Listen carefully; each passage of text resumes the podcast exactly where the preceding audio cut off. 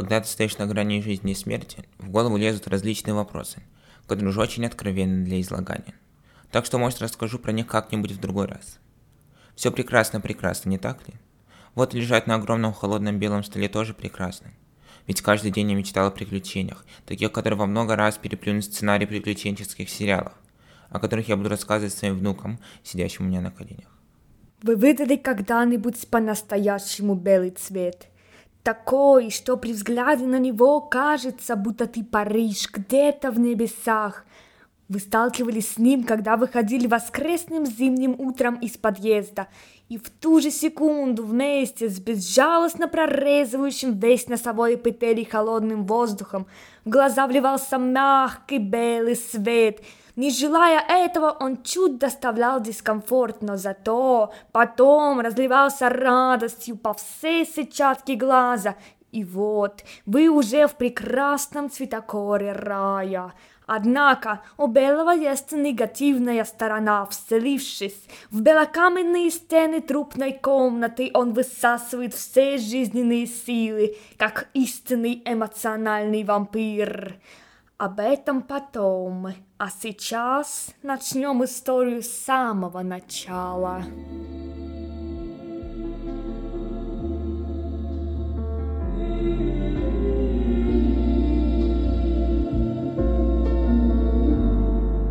Встретились мы с керамикой год назад на дне первокурсника. Тогда она мне показалась странной, неуклюжей и агрессивной. Впечатления не поменялись, но мы дружим уже довольно долго. Со своей стороны замечу, это не совсем так. Но не время для копаний наших социальных взаимодействий. Скажу вкратце, мой психоанализ стаката слишком затянулся по сравнению с остальными заурядными проектами. Так что в последние полгода это перешло в дружбу. Не сутце. А сегодня хочу рассказать о том, как нас с ним обвинили в краже трупа.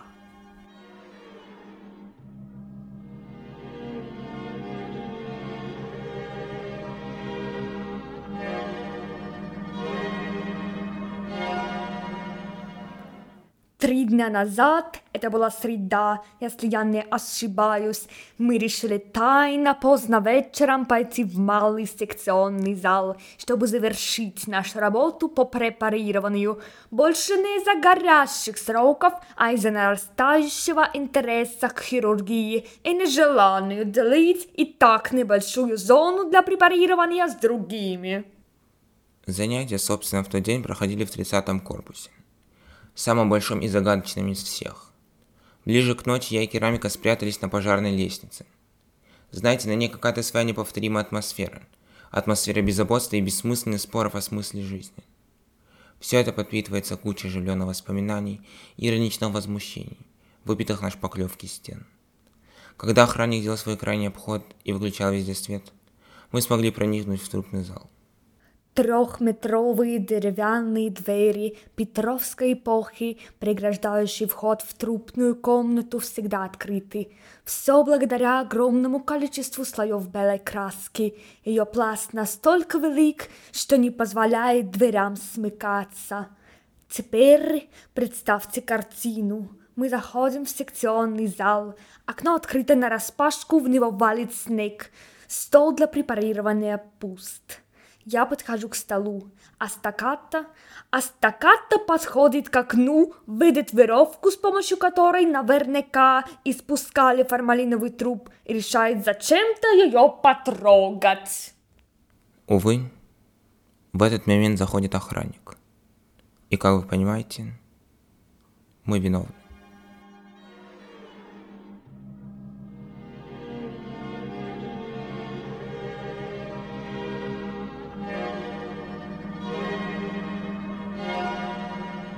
Далее нас пытаются поймать, но мы бежим, бежим быстро, благо тренировки у нас каждое утро. Спасибо нашей непунктуальности. На следующий день деканат потребовал немедленно явиться с повинной. В итоге мы отстранены и очень надолго. Как нам сказали, до выяснения обстоятельств. У нас нет алиби, а у них нет прямых улик. Если только радужный рюкзак и бирюзовый снегоступень оставлены на той самой лестнице. Случайность, але нет, но охранник не разглядел коварных грабителей в ту ночь. Теперь у меня в голове было только два вопроса. Зачем я купила себе радужный рюкзак и нахрена стаката надел свои бирюзовые снегоступы? Сознаваться в том, что в трупной комнате были именно мы, ни я, ни керамика не стали. Ведь нам бы никто не поверил. Поэтому мы решили сами вернуть свою потерянную невинность. Начать расследование мы решили, как уважающие себя люди, впитавшие в себя Шерлока, американскую историю преступления, бумажный дом и другие подобные детективы с пробковой доски, красных ниточек и фотокарточек. Кто, когда и почему. Доступ имеют студенты и все работники вуза. Есть еще очень подозрительные парни. Заменщики соломки в автомате. Они ходят во всем темном и неосторожно кидают на нас свои взгляды. Лучше взять больше людей и дольше их отсеивать, чем укоротить блэк-лист и обосраться в конце. Мы как Санта, который в канун Рождества перенесет из своего черного списка исправившихся плохишей в список с подарками и оставит всех непослушных на растерзание. Да, второй вопрос когда?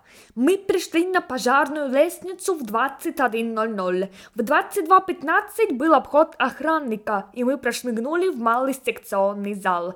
На это нам хватило две минуты. Веровка свисала из окна, значит, кто-то только что закончил свое дело, либо мы его спугнули, и он хотел украсть не только один труп, ведь ладно оставить открытым окно на веровку, кто будет оставлять что-либо из орудий преступлений на месте? До третьего вопроса «почему» мы еще не доросли. Но мы можем ответить на вопрос «как». Итак, все, что нас связывает с преступником, это веревка из окна. Очень символично, не правда ли? И как вы понимаете, я ее потрогал. Это было лучшим решением за тот крышесносный день. Ведь когда мы уже убежали от охранника на приличное расстояние, до моего носа жадно всасывающего воздух после пробежки, дошел до боли знакомый запах от этой самой руки – формалин. Для неосведомленных в этом вопросе людей поясню. Это раствор, которым пропитывают все трупные материалы для их сохранения. Если веревка была пропитана формалином, значит по ней грабитель испускал труп. И если говорить про саму веровку, это была не просто бечевка, а весьма крепко скрученная, похожая на снаряжение для скалолазания штука, с которой я не раз встречалась в веровочных городках и на скалодроме. Получается, наш вор-альпинист, ведь чтобы спускаться с трупом с высоты четвертого этажа нужны какие-никакие навыки в этом деле.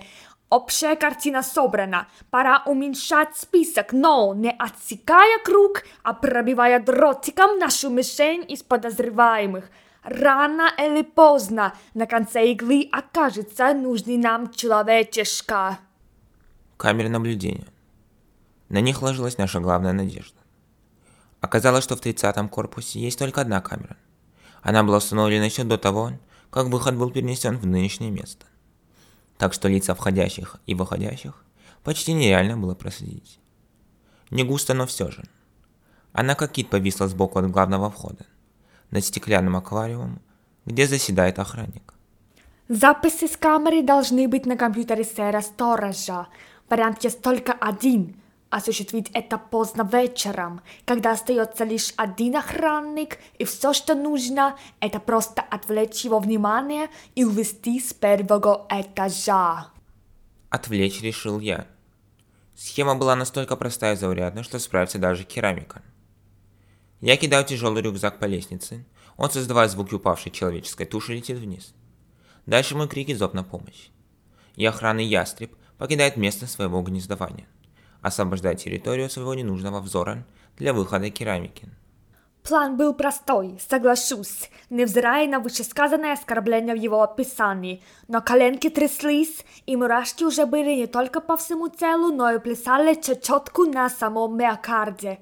Зашли мы в корпус, когда поток входящих еще нельзя было контролировать.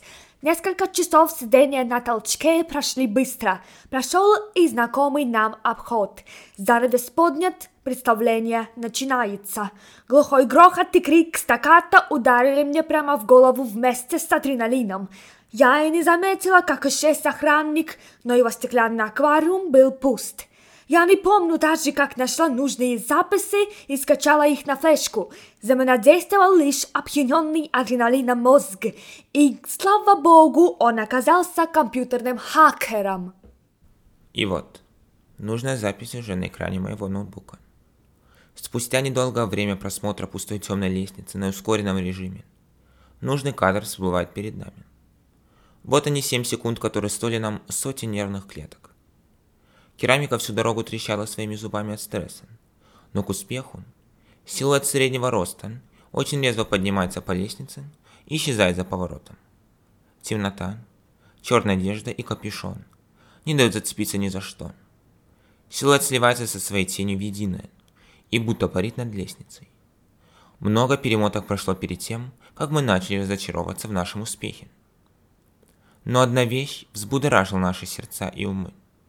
Усталость сняло лучше любого кофеина или холодного душа. На камеру попали черные-черные ботинки на черном-черном силуэте. Вы скорее примите эту находку за грош, но нет, мы, как настоящие труфельные свиньи, найдем свое сокровище в любом закутке нашей детективной паутины. Годы тренировок на блошиных рынках дают о себе знать. Немного цветокора в фотошопе, и вот перед нами самая популярная обувь этого мира. Однако эти ботинки имели индивидуальность, да еще какую. На боковой стороне был выбит символ под названием «Трикветр», Конечно, мы не знали изначально, что это за загогулины, и мы не пошли к другу, который по чистой случайности разбирается во всех древних рунах и умеет говорить на варяжском. Это вам не выдуманный детективный роман «Черт побери». Мы нагуглили достаточно. То ли это что-то про христианскую троицу, то ли что-то из язычества, но и вариации такого символа есть в зачарованных. Будем надеяться на последний вариант. У нас есть полное осознание того, что наше сокровище – это на самом деле карта, которая приведет нас к истине. Отоспавшись, одухотворенная двоица направилась искать эти ботинки в университете. Идея класс, конечно, учитывая тот факт, что каждый раз, когда я хожу в ВУЗ, я ни разу не натыкался на одного и того же человека, помимо моих одногруппников. Возможно, это из-за прекрасной, конечно, но недолго живущей памяти. Но поверьте, этот план полное безумство, если оценивать количество студентов. А, и да, небольшое уточнение. Мы были отстранены, но для медуза это небольшая проблема, когда все сливается в груду роба из белого хлопка, состоящую из халата и шапочки. Среда идеальная. Э, нас поймали через 10 минут. Не суть важно. Однако это был не охранник. Нас заметил наш бывший проповедник религии под названием Анатомия, прекрасный Дунай. Возможно, мы немного выделялись из толпы, шедшие в три погибели как фуд-фетишисты, не упуская ни одну пару ног. Но мы верим, что нас выдала наша неугасаемая индивидуальность. Извините, эра серой биомассы, необходимо верить, что ты оригинальный для поддержания своего морального здоровья. Так или иначе, мы без упираний спустились к нему в кабинет.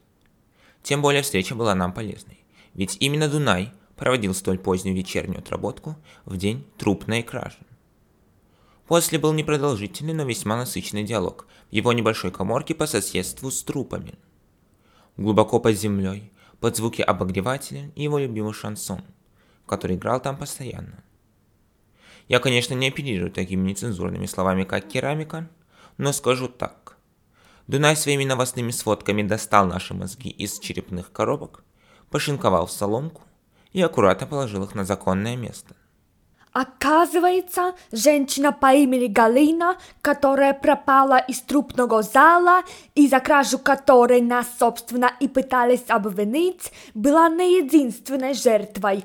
Кто-то, видимо, решил собрать себе коллекцию, так как украдены еще два трупа, на этот раз из формалинового бассейна, где держат только что отпрепарированные материалы. Но руководство вуза решило пока этим не афишировать, дабы не гоже подрывать репутацию нашей альма-матер. И, собственно говоря, поэтому на нас пока не завели дело и не назначили конфликтную комиссию. Все это он говорил с полнейшим штилем в голосе. не делая акцентов даже в тех местах, где это подразумевалось хотя бы по правилам русского языка. Правда, секунд 15 он неожиданно яро возмущался, что украли именно тот труп, где он лично выделил нервус фациалис. Но не стоит воспринимать его поведение как странное, а его самого как подозреваемого. Не мыслите так шаблонно. Мы разошлись на том, что Дунай посоветовал нам не разжигать интерес к нашим персонам, появляясь в УЗИ. А мы попросили связаться с нами, если он вдруг вспомнит что-нибудь о вечере треклятой среды. Измотавшись, наши тела добрели до дома, но из-за идеализации продуктивности в наши дни перед сном был устроен еще интернетный штурм по поиску обуви с таким гербом в Питере. Я буду выглядеть старцем, если скажу, что интернет великая вещь, но интернет великая вещь. Путем поиска по картинке мы нашли те самые ботинки в инстаграме у мастера ручной работы – Звучит как легкая удачная удача, однако мне пришлось пожертвовать своими рекомендациями. Теперь они заполнены петербургскими обувниками. Я буквально чувствую запах кожи через экран, а я просто хотела смотреть каждое утро, как чистят зубки котятам и как Дилан О'Брайен танцует тик-ток. Ладно, ладно, опустив подробности придира керамики. Мы нашли те самые ботинки, а именно вышли на создателя этой замечательной пары обуви. Геолокация в профиле сразу же на следующий день стала нашим следующим местом преткновения. И уже в 17.00, извините, но для субботы это рань, мы мчались на нашем желтом «Жигули» по заснеженному, недорождественскому, первохэллоуинскому Питеру. Частный магазинчик находился на Блохина, на нашем любимом Петроградском районе. Не то чтобы я социофоб и не хочу ехать куда-либо дольше часа. Но он социофоб, который не хочет ехать куда-либо больше часа. Наконец. Керамика, я и наше повышенное давление стоим через дорогу от заветного обувного магазина. Мимо проносятся машины, автобусы и курьеры на своих противных самокатах, забрызгивая мои так грязные вельветовые штанишки – Трансгрессией, или точнее подземным переходом, мы переносимся под окна магазина и заходим в двери. Колокольчик над вратами неохотно прожурчал, но хозяин не думал обращать на нас внимание. Он был очень занят, крича и замахиваясь на своего помощника. Видимо, таким образом он пытался подгонять его. Теперь по порядку. Из криков этого надменного господина нам удалось выяснить следующее. Первое. У магазина в последнее время плохо с продажами. Второе. За последний месяц и вовсе нашелся всего один покупатель. Третье. Этот покупатель заказал еще одну пару обуви. И, наконец, четвертое. Помощник уже как полтора часа опаздывает с доставкой ботинок. Мы решили проследить за помощником, сели в свой желтый «Жигули», ели как завелись и помчались за ним. «Стоп, стоп! Я же вам до сих пор не рассказывала про нашу ласточку! Ну что ж, слушайте и представляйте!» История этого автомобиля начинается с далекого 83 -го года. Нам он достался совершенно случайно, но это история для другого раза. Багажник у машины никак не закрывался, так что пришлось привязать веревкой, которая давным-давно почернела от грязи. Евроручки придают ей современный вид, а посадка нашей ласточки, которая так и напрашивалась на пониже, создает атмосферный скребучий шум. Матовые серые диски колес – и утеплитель на задних окнах и дверях. Весь хвостовой ряд находился под советским бежевым ковром, а фиолетовые полики простирались до переднего ряда, создавая настроение машины. Мы на всех парах. Упрашивал ласточку ехать быстрее. Грузовик с посылкой идет так быстро, что засохший голубиный помет отклеивается от его лобового стекла.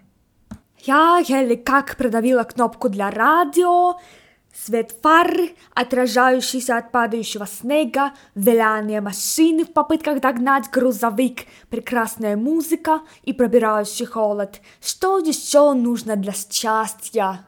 И вот, Наконец, мы стоим возле светящейся надписи «Постамат». Снег валит за шиворот. Мурашки бегут до самых пяток. Холодный питерский ветер, задувающий с небольшой Карповкин, обморозил все лицо. Каким-то чудом, сквозь валящиеся хлопья снега, керамика заметила кафешку напротив и прямиком рванула в нее. Ее стремление попасть туда было столь сильным, что я не заметил, как она отошла. К счастью, ее звонкий голос пробился через слой моей толстенной шапки. И я побежал за ней. Мы выбрали столик у окна, чтобы видеть всех входящих и выходящих людей из пункта выдачи товаров. Снег потихоньку стих, и мы наслаждались горячим какао. По радио заиграла Адель. Вечер становился все лучше и лучше, но время шло. Час, два, три. Настроение было уже домашним. Хотелось лечь под одеяльце, включить сват на телеке и спать без задних лап. Крик стаккато прервал мои мечтания. «Смотри, смотри, это же Литва с нашего курса, да быстрее смотри!» Керамика невольно повернула голову к окну, скрутила губы дудочкой в знак недовольства, что я отвлек ее от воображаемой кровати. «Официант, счет, пожалуйста!» – прошептала она, проходящему мимо сэру. Я небрежно набросила на себя шарф с курткой и выбежала за стаккато на улицу. Мы зашли за угол и стали ждать выхода Литвы.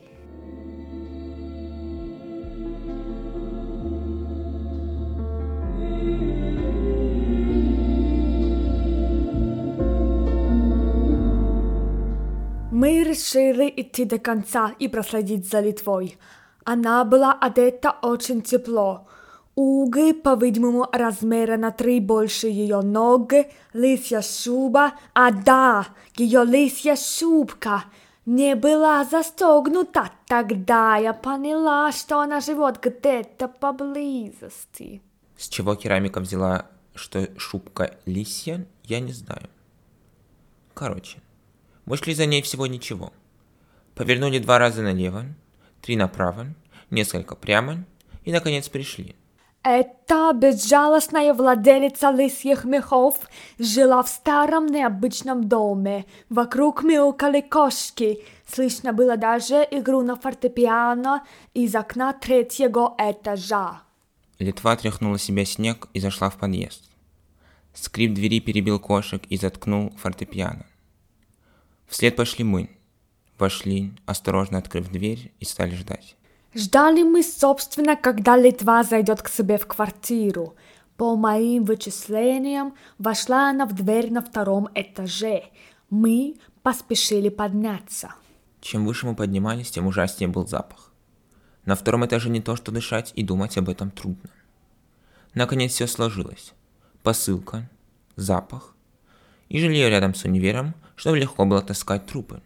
В момент наших переглядок и нахмуривания бровей дернулась ручка двери. А что вы здесь делаете?